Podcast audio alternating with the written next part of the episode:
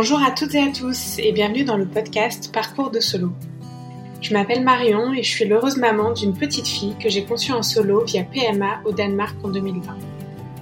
Parcours de solo, c'est des histoires de personnes qui, comme moi, ont fait le choix d'avoir un ou plusieurs enfants en solo. Depuis des décennies, des personnes, et notamment des femmes, contournent les lois et traversent des frontières pour accéder à leur désir de parentalité. Aujourd'hui, j'ai eu envie de donner la parole à ces personnes, qu'elles vous racontent leur histoire, ce qui les a amenées sur cette voie et comment elles s'épanouissent dans ce modèle. Il y a mille raisons différentes qui peuvent mener à la soloparentalité, mille façons de vivre les choses et donc mille histoires à raconter. Parce que parler de nos parcours et faire connaître nos familles, c'est les rendre légitimes et les normaliser aux yeux de la société. Alors ouvrez grand votre cœur et vos oreilles Bonne écoute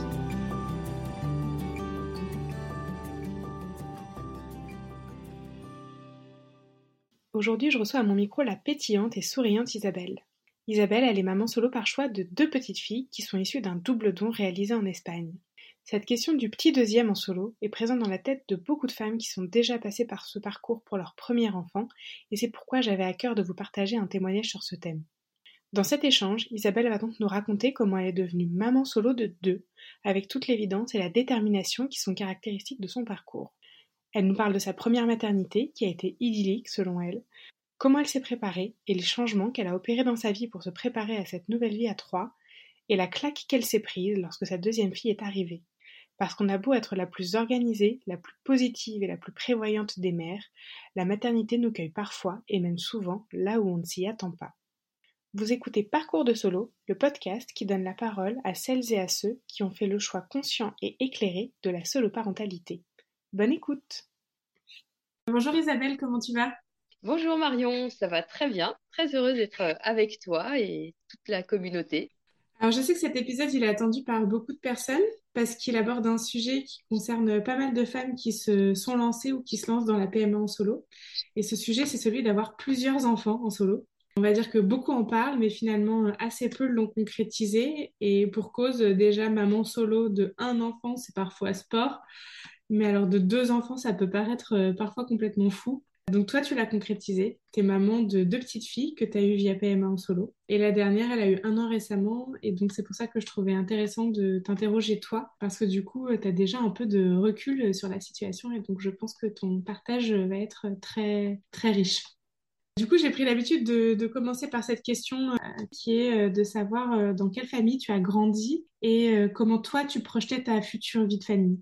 Alors, j'ai grandi dans une famille, comme on dirait peut-être aujourd'hui, un peu atypique. Mes parents ont divorcé quand j'avais 6 ans et j'ai grandi avec mon père. Il y a plus de 30 ans maintenant, ce n'était pas commun. La, la garde allait avec la maman. Donc moi, j'ai grandi avec mon père, avec ma petite sœur, donc on a le même père et la même mère. Mais ma maman avait eu déjà une première fille, donc qui est ma demi-sœur. On avait 11 ans d'écart. Et quand mes parents ont divorcé, ensuite, mon papa s'est enfin, remarié avec une, femme qui avait déjà une enfant, qui est devenue euh, ma sœur de cœur. Moi, ça me paraissait une famille tout à fait normale, mais c'est vrai que je dis souvent, j'ai trois sœurs, une euh, avec les mêmes ADN, une avec un demi-ADN et une avec euh, pas d'ADN et qui pourtant euh, est une des sœurs avec qui je suis le plus proche aussi aujourd'hui. Et personnellement, quand j'étais jeune, j'ai beaucoup voyagé jusqu'à jusqu'à l'âge de 35 ans et je pensais pas forcément aux enfants, même si j'en voyais partout toujours autour de moi et que j'adorais les enfants. Ok, donc euh, quand tu me dis ça, c'est que tu ne savais pas si tu voulais des enfants ou euh, tu te disais que tu en aurais mais que c'était juste pas le moment? Comment tu te projetais sur ce sujet-là? Alors si, quand j'étais assez jeune, je me disais j'aurais des enfants. Je disais même en rigolant parce que euh, on dit souvent que les jumeaux sautent une génération. Ma grand-mère en a eu deux fois enfin trois fois même. Et du coup, mes cousins ne les avaient jamais eus, donc j'étais sûre que ce serait pour moi et que comme j'allais commencer plus tard que les autres, j'aurais des jumeaux. Bon, mais euh, donc je me suis projetée euh, finalement assez tardivement. Euh, je suis le, cas de la maman voilà, qui a eu une vie très active. Avant d'être maman, j'ai beaucoup voyagé, j'avais une belle carrière professionnelle, beaucoup d'amis, je sortais très régulièrement. Et puis, voilà, je, j'ai eu des jolies histoires d'amour, mais rien de qui s'est concrétisé. Et puis, puis bah, un jour, on se réveille en se disant, bah, en fait, j'aimerais vraiment beaucoup être maman. Sur le moment, on se dit, ça se fait pas tout seul. Et puis après, finalement, quand on réalise que bah, l'horloge biologique tourne vraiment, que ce n'est pas un mythe, on découvre qu'il y a d'autres techniques que juste le faire avec un, partenaire et parce que voilà, ça, c'est dans les tripes. Donc, mmh. T'avais quel âge à ce moment-là? Le, le, moment où ça a vraiment commencé à, à, germer dans ma tête, au moment où je me disais, allez, j'étais revenue en France après dix ans d'expatriation, où, euh, où, du coup, voilà, j'étais plus posée, j'avais bah, j'avais acheté un appartement, j'étais plus stable, un enfin voilà, le, un travail euh, stable, etc. Et puis, euh, je dirais à l'âge de, oui, c'est ça, 37 ans, ça a commencé à, à cogiter, me dire, bon, allez, on va peut-être essayer bah, d'être un petit peu plus, j'allais dire, faire des efforts dans l'histoire d'amour. Mais bon, je sais pas trop, c'est pas le meilleur mot. Mais ça aurait voulu dire quoi, faire des efforts dans les histoires d'amour? Oui, de, tenter finalement euh, une histoire d'amour et, et puis de se projeter avec une vie de famille avec. Mais c'est vrai que, alors, euh, tant je me projetais dans la vie de famille, mais alors j'avais du mal à me projeter dans la vie de couple en fait. Euh, je vivais très très bien mon célibat et je le vis toujours très bien. Et puis de toute façon, les histoires que j'avais ne me convenaient pas. Donc j'ai également eu, fait des examens médicaux et puis ma, gynéco un jour m'a regardé, euh, m'a dit mais est-ce que vous voulez des enfants? Je, ne m'attendais pas du tout à cette question. Et puis elle m'a dit euh, parce que là, euh, si vous en voulez, il faudrait peut-être y songer maintenant. Et j'avoue que cette question m'a fait un petit peu l'effet d'un électrochoc. Et c'est vrai que je, me disais toujours, j'ai le temps, autour de moi, toutes euh, mes proches, ma famille, mes cousins, mes sœurs, mes cousines, enfin, n'avaient eu aucun problème pour faire des enfants. Donc pour moi, c'était sûr que dans ma tête, le moment où je serais décidée, j'aurais pas de problème pour faire des enfants.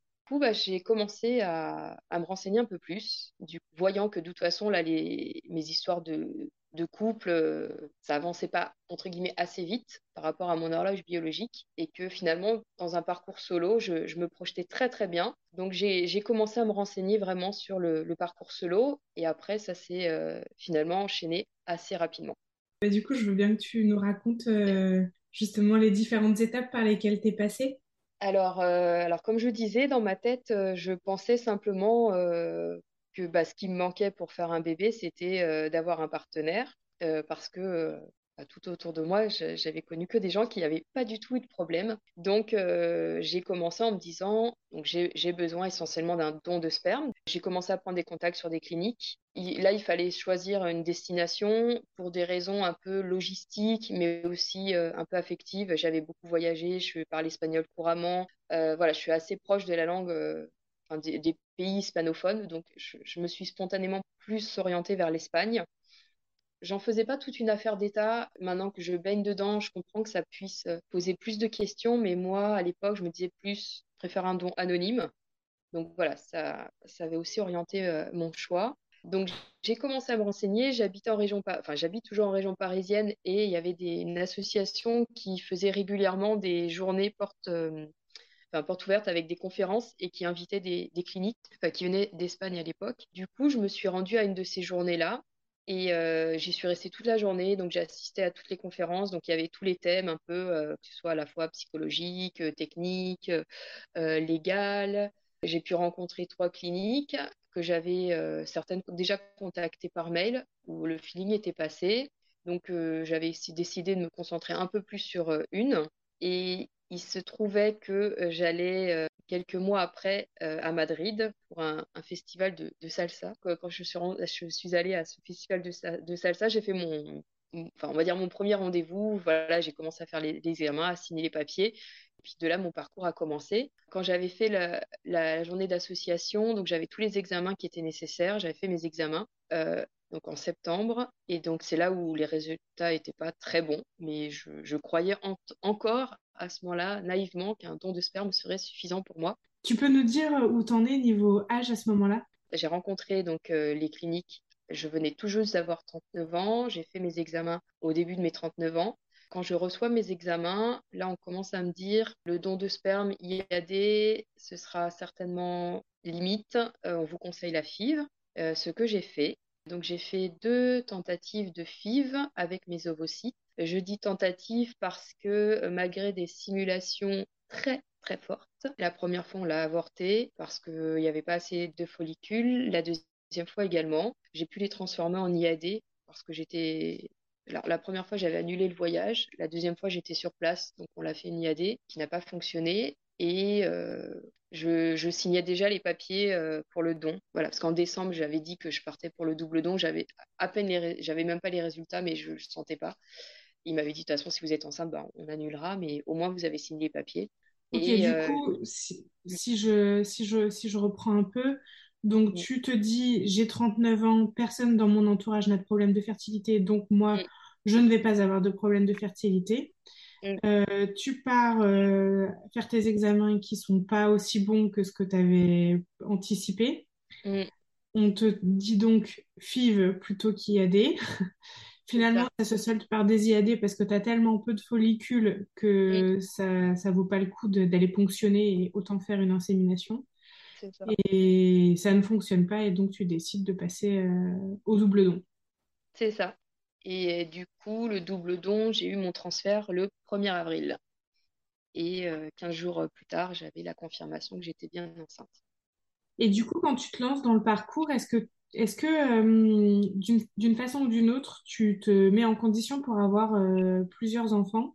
Je m'explique, je, je, sais que il y a certaines femmes qui d'emblée choisissent de partir sur de la FIV plutôt que sur de l'insémination pour euh, se donner des chances d'avoir plusieurs embryons et, euh, donc potentiellement plusieurs enfants euh, avec exactement le même patrimoine génétique et aussi sans avoir à repasser par toutes les, par toutes les étapes. Est-ce que toi, tu avais déjà un peu ça en tête ou est-ce que ou tu y allais à l'aveugle? J'avais vraiment cette, cette idée d'avoir un, voire deux. En fait, je, partais déjà un peu sur deux, d'avoir une fratrie. Euh, et c'est la raison d'ailleurs pour laquelle, euh, donc, quand la FIV, donc je savais n'allait pas marcher, euh, j'avais l'option double don. Donc là, on a plusieurs ovocytes qui viennent du double don, ou alors le don d'embryons, où là, on, peut adopter des embryons donc, qui ont été issus, bah, par exemple, d'une fille d'une autre, femme ou d'un autre couple, on, ne sait pas. Et là, effectivement, avec le double don, je savais que j'aurais plusieurs ovocytes, donc qui pourraient, au cas où ça ne marche pas du premier coup, me donner d'autres tentatives. Je me projetais parce que je me disais déjà, à l'époque, mon enfant n'aura pas de papa. Alors, je, l'avais accepté, hein, c'est un travail sur soi, mais voilà, j'avais pas l'impression de lui faire manquer quelque chose. Et euh, en revanche, je me dis, bah, si pour X raison il m'arrive quelque chose, ou voilà, dans son histoire, d'avoir une fratrie, euh, c'est vrai que moi je suis proche de mes sœurs, c'est quelque chose qui me touchait, de, me dire, elle sera pas seule dans son histoire, même si je suis là, j'ai une famille euh, soutenante, voilà, elle est, vraiment bien entourée. Mais c'est vrai, quand je vois la relation qu'on peut avoir avec ses frères et sœurs, alors on va me dire qu'il y a des frères et sœurs qui s'entendent pas du tout, hein, mais c'est pas c'est pas ce schéma-là que moi j'avais en tête parce que euh, on reste une, famille euh, unie et euh, donc c'est là c'est vraiment enfin c'est une des raisons vraiment qui m'a fait au-delà du fait que la clinique peut-être explique qu'avec le double don on peut avoir une meilleure qualité d'ovocytes mais je pense que maintenant bon ça ça c'est pas toujours le, le, cas mais voilà j'avais vraiment cette idée à la fois de double don il allait euh, possibilité d'avoir une fratrie, euh, possibilité de plus me ressembler. C'est bête, mais comme je disais tout à l'heure, tout est allé très très vite. Et le jour où j'ai comme reçu cette grosse claque dans la, dans la figure en me disant là, vous n'aurez pas d'enfant avec votre, euh, votre ADN, même si je sais que ce que c'est une famille de cœur, et le fait que ce soit le double don ou la loi bioéthique quand même fait que euh, on va chercher des donneurs et des donneuses qui se rapprochent un peu plus de notre patrimoine génétique, euh, alors que le l'accueil d'embryons, ils le font, mais bon, voilà, il y a un peu plus la, la surprise. Hein. C'était au moins le, sentiment que j'avais à l'époque. Comme ça allait très vite, c'était des petites choses qui me rassuraient un petit peu. C'est ce qui a un peu orienté mes, choix sur le, sur le double don plutôt que l'accueil d'embryons. Oui, parce que donc du coup, euh, pour, euh, pour reprendre un peu, quand on quand on peut pas avoir d'enfant avec ses propres ovocytes, on a deux, deux options qui, qui s'offrent à soi euh, quand on est une femme en solo. C'est donc soit l'accueil d'embryons, c'est-à-dire qu'on on bénéficie d'embryons surnuméraires de, de FIV qui ont déjà eu lieu, ou alors on a le, choix du double don, et là c'est vraiment on choisit une donneuse qui euh, a des caractéristiques physiques proches de, nous, idem pour le donneur, ce qui fait qu'effectivement d'un point de vue ressemblance, en tout cas d'un point de vue phénotype, euh, on a plus de chances que, l'enfant nous ressemble. Et euh, surtout, bah, tous les embryons qui sont issus de la combinaison de ces ovocytes et de ces spermatozoïdes, en fait, nous sont 100% dédiés. Quoi. Donc, s'il y en a 5, et eh ben, c'est autant de chances d'avoir d'avoir des enfants à l'issue de ce protocole. Donc, tu tombes enceinte de Kalissa. C'est ça, qui va avoir 4 ans la semaine prochaine. Comment ça se passe avec euh, Kalissa? Alors, bah, Kalissa, euh, c'était vraiment une relation idéale. Quand j'étais seule avec Kalissa, tout me paraissait facile. J'ai pu faire tous les choix éducatifs que j'avais souhaités. On sortait beaucoup avec les amis. J'ai fait plein d'activités euh, quand elle était bébé, signe avec bébé, éveil musical. voilà, on, faisait mais vraiment beaucoup, beaucoup d'activités. Beaucoup de gens disent Ah, c'est pas facile d'être maman solo on t'admire, c'est super. Et, et, dans ma tête, j'avais l'impression d'être juste. Euh, limite, quand je voyais des copines avec leur, euh, leur conjoint qui, qui un peu, je me dis pas, au moins, moi, je, je, suis tranquille, je, suis bien euh, avec moi-même et avec ma fille. Je, précise qu'elle n'avait, elle n'était jamais malade, enfin un petit rhume par-ci par-là, mais vraiment, j'ai pas connu les maladies. C'était vraiment mais ça coulait de source, c'était très facile, c'était que du bonheur. J'étais vraiment très très épanouie et, et c'est d'ailleurs ce qui aussi du coup m'avait euh, motivée à, à, me dire bah voilà c'est super avec un, alors avec deux euh, ce sera encore mieux. oui, du coup j'allais te demander si le fait que Kalissa a été, euh, enfin ça t'ait semblé simple, ça a joué dans le fait que que tu te sois lancée dans, pour le deuxième. Du coup tu me confirmes que oui. Oui, clairement, parce que pareil, la décision, alors, parce que je l'avais déjà en tête hein, depuis le début du parcours, j'attendais entre guillemets juste voilà que bah, qu'elle grandisse un petit peu, mais je voulais qu'elle soit volontairement rapprochée, euh, parce que bon, déjà, je vieillissais, hein, euh, donc euh, je n'avais pas envie d'avoir non plus un deuxième enfant trop tard. Je les ai déjà eus assez tard, après 40 ans. Donc, quand Calissa est née, j'avais 40 ans.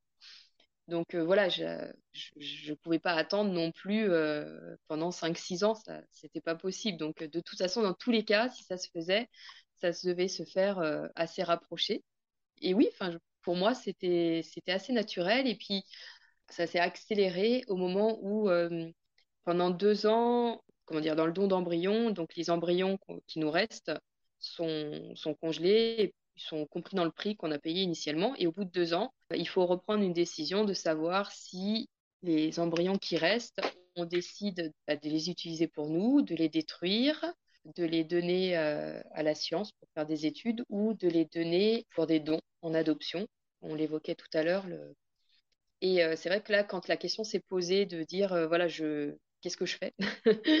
Alors j'ai hésité, pas longtemps, en me disant, oui, je suis bien comme ça. Euh, bah, je voyais bah, des questions hein, qu'on dit bah, je suis bien comme ça. C'est, je sais entre guillemets ce que je vis, je sais vers où je vais. Avec deux, forcément, ce sera plus sportif. Le côté matériel ne me faisait pas tellement peur. Là où je m'interrogeais, c'était plutôt sur la logistique, par exemple, bah, de la dépose du matin, récupérer le soir, et je m'apercevais vite qu'en région parisienne, de s'il faut avoir deux enfants qu'on dépose à deux endroits différents et que derrière il faut aller travailler, si on veut pas que les enfants aient des longues journées, euh, ça m'obligerait à faire des, changements dans mon quotidien. Et puis surtout, au moment où il fallait remplir ce papier, je n'y arrivais pas. j'ai passé une semaine, je pense, sans dormir ou presque, à avoir euh, ce truc en disant, mais si je l'utilise pas, il faut que je le donne. Je ne pense pas que j'aurais réussi à le détruire parce qu'il m'en restait qu'un seul, mais euh, j'ai pas réussi à le faire. Donc je me suis dit, bah allez, de toute façon, je le tente.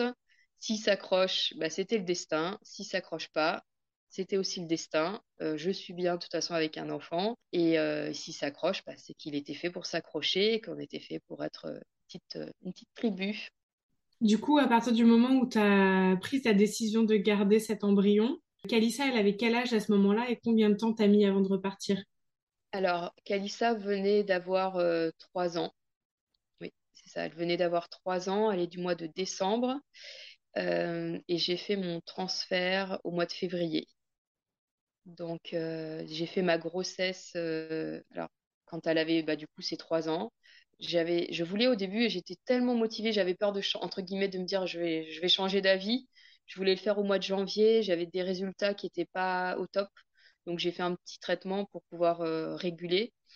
et du coup, j'ai eu de la chance, ça s'est très très bien régulé. Donc au mois de février, ça a pu se faire. Et du coup, bah, j'ai fait ma grossesse et là, euh, j'ai enchaîné beaucoup de choses pour, euh, pour justement euh, préparer l'arrivée de ce deuxième bébé. Et dans, les, bah, dans toutes les choses que j'ai faites, c'est un déménagement parce que je voulais que Kalissa, qui rentrait à l'école en septembre, n'ait pas à changer d'école en cours d'année. Je savais que j'avais un contrat qui se terminait en septembre également. J'avais commencé une conversion professionnelle pour pouvoir travailler en freelance de chez moi pour ne plus avoir euh, de logistique, de transport en commun. Donc j'ai fait tout ça pendant ma grossesse. n'est pas du tout la même grossesse. Hein. Alors là, on s'écoute presque pas. J'étais fatiguée, mais je tenais. C'était, je, je portais Calissa jusqu'à encore euh, quelques jours d'accoucher. Elle était encore sur mes épaules. C'est une autre grossesse, vraiment. Mais c'était chouette aussi. Et du coup, je terminais mon travail au 30 septembre. Je commençais mon congé mat au 1er octobre. Et j'ai accouché au mois de novembre de Esme. Donc, euh, elles ont, en fait, elles ont trois ans d'écart. Du coup, tu, tu, racontes tout ce que tu tout ce que as fait pendant cette grossesse, euh, déménagement, euh, changement de boulot, reconversion, etc. Est-ce que tu avais quand même envisagé qu'à un moment donné, la grossesse, elle puisse être compliquée et que tu puisses ne pas t'occuper de, de Kalissa?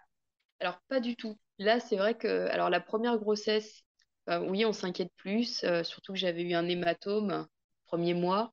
Donc j'avais une grossesse suivie jusqu'à six mois environ, euh, le temps que c'était vraiment énorme. J'ai été un mois alité.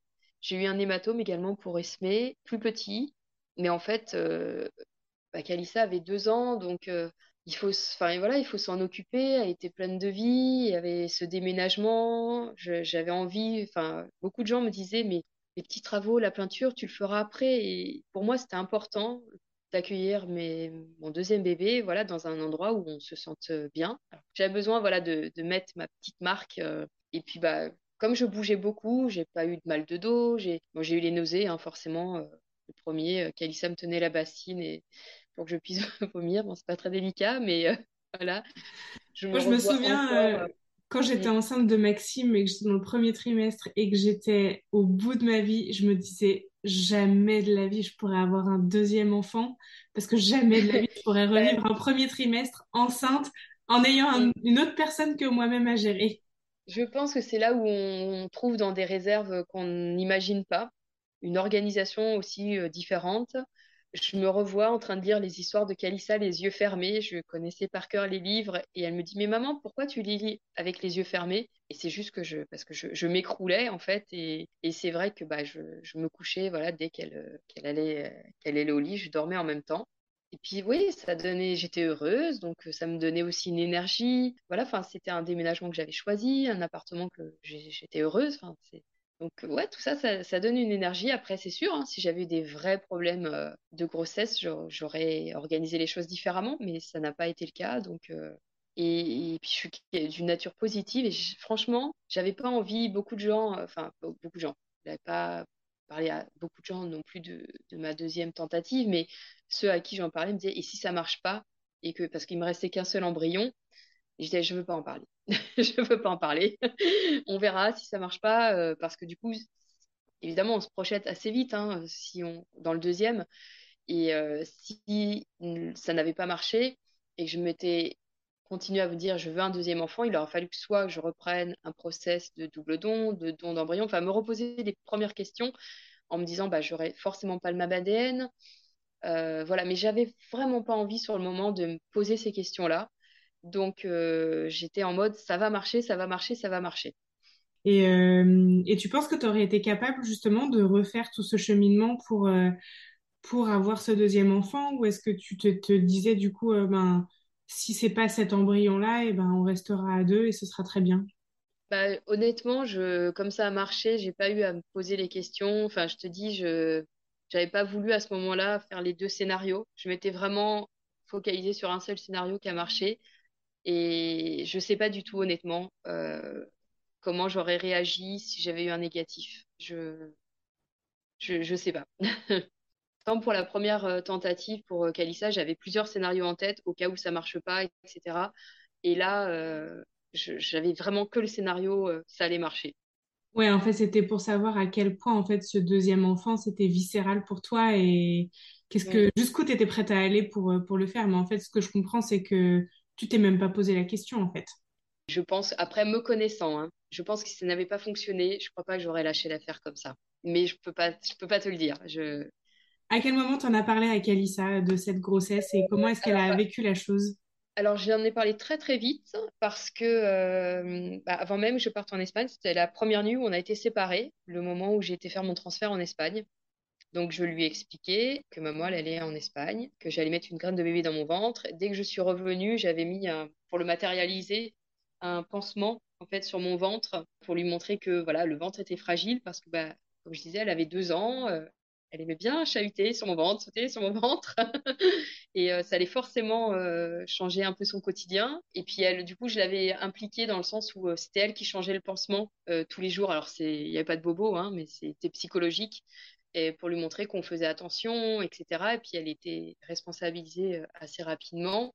Après, bah, petit à petit, le ventre a grossi. Donc, le pansement, je ne l'ai pas gardé toute la grossesse, hein, mais euh, elle avait compris. Ça aurait coûté cher en pansement.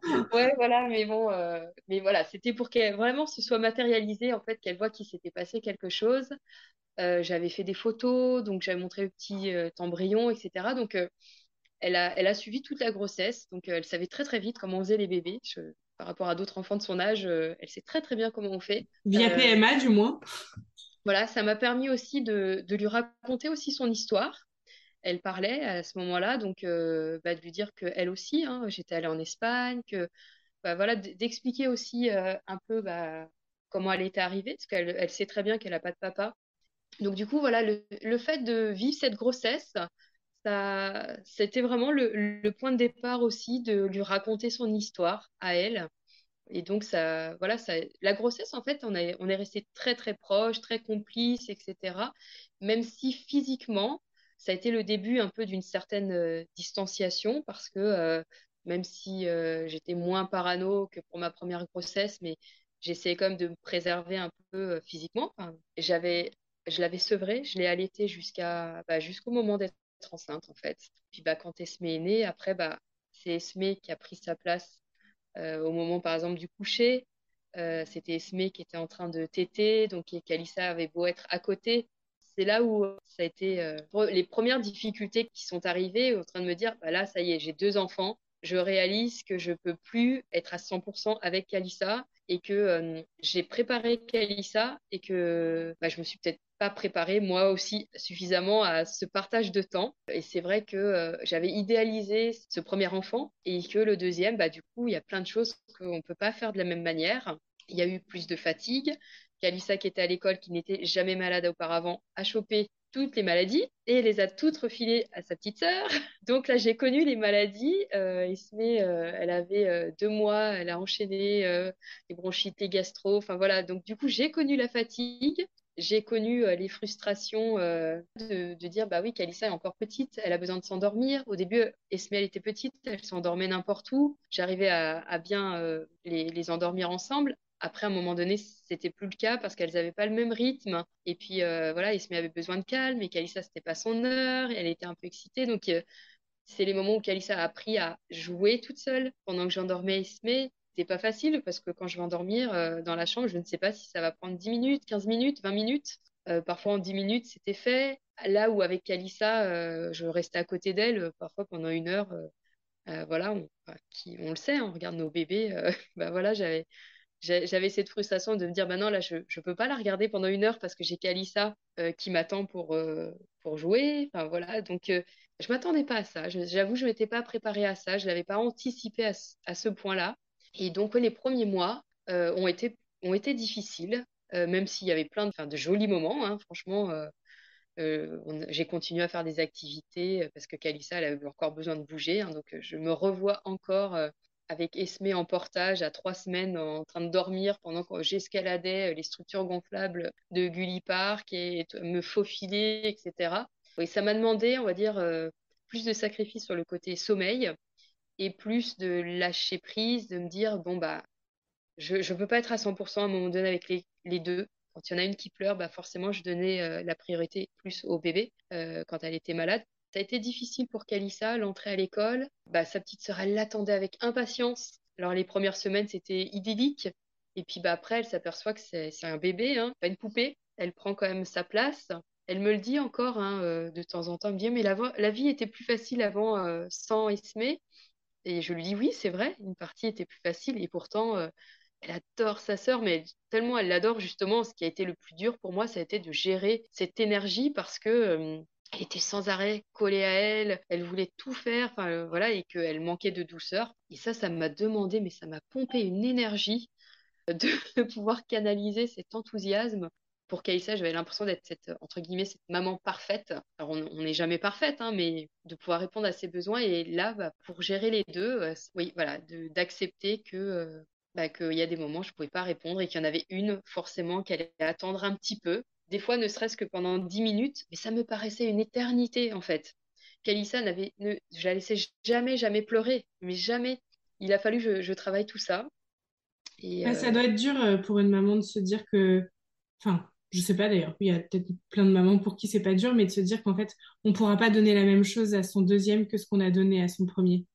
Bah, du coup, j'en ai parlé avec d'autres personnes, un solo ou pas solo. Enfin, tout le monde dit que la première année, c'est très compliqué, justement, de retrouver un peu les rôles de chacun, la place, et que euh, je m'aperçois finalement, bah, je me suis plutôt bien tirée, même si ça a été, euh, j'ai eu le sentiment que ça avait été difficile, vraiment. Puis honnêtement, hein, les maladies, ça m'a, plombé, hein. vraiment. Euh, c'était difficile. Et puis là où on nous dit, bah, il faut demander de l'aide, il faut demander de l'aide, oui, ma, ma famille, elle est soutenante, mais quand on a des enfants malades, un enfant de trois mois malade, on ne peut pas le redonner, entre guillemets, à n'importe qui. Enfin, c'était pas possible. Et quand Kalissa était malade, pareil, elle avait déjà eu beaucoup de changements. J'avais pas envie, donc j'avais envie de m'en occuper. Euh. donc je sollicitais de l'aide pour d'autres choses.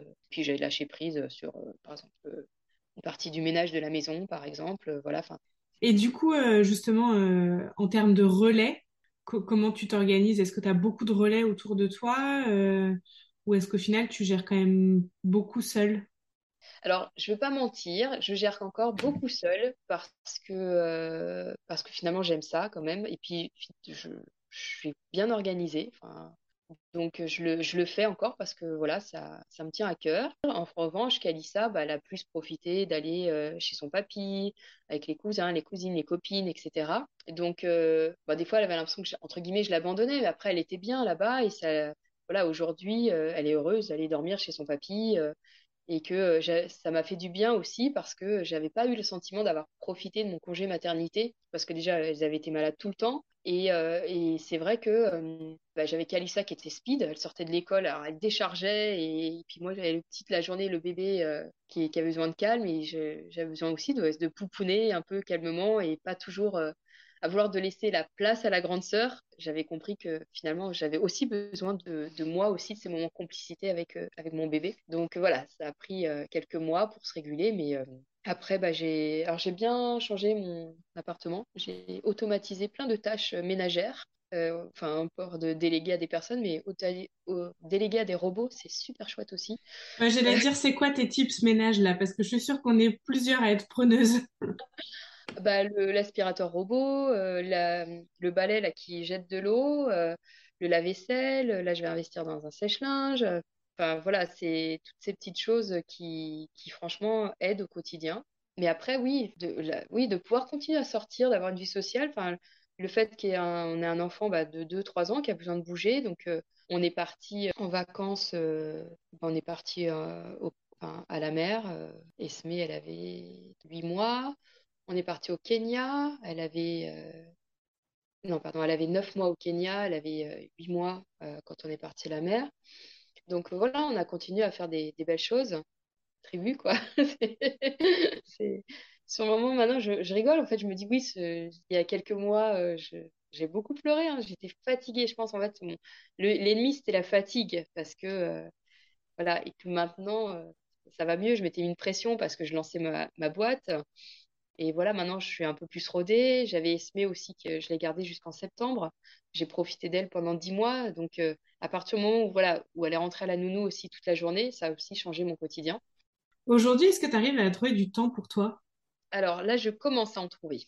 Je ne vais pas mentir, c'est nouveau. Je travaille sur moi depuis, bah, depuis le mois de septembre, depuis que Esmé euh, a commencé la nounou, que Kalissa fait des journées complètes à l'école. Ça reste très rudimentaire. Hein. Pour l'instant, j'en suis encore à me dire euh, waouh, j'ai réussi à prendre un bain pendant trois quarts d'heure en écoutant un podcast. Pour moi, c'est super, mais je n'en suis pas du tout encore au stade d'aller faire un resto toute seule avec mes amis. Je suis pas prête encore. De toute façon, psychologiquement, pour l'instant, je ressens pas le besoin. Mais euh, oui, d'avoir du temps pour moi, là, d'aller faire euh, deux, trois petites courses quand elles sont en journée à l'école, de pouvoir même travailler tranquillement, pouvoir écouter des trucs pour moi, de, faire ma couleur pour les cheveux, des trucs tout bêtes que je n'avais plus le temps de faire non plus. Ah, mais je pense que tout, toute, toute victoire, petite ou grande, est bonne à prendre. la couleur en fait partie, les ongles en font partie. Euh.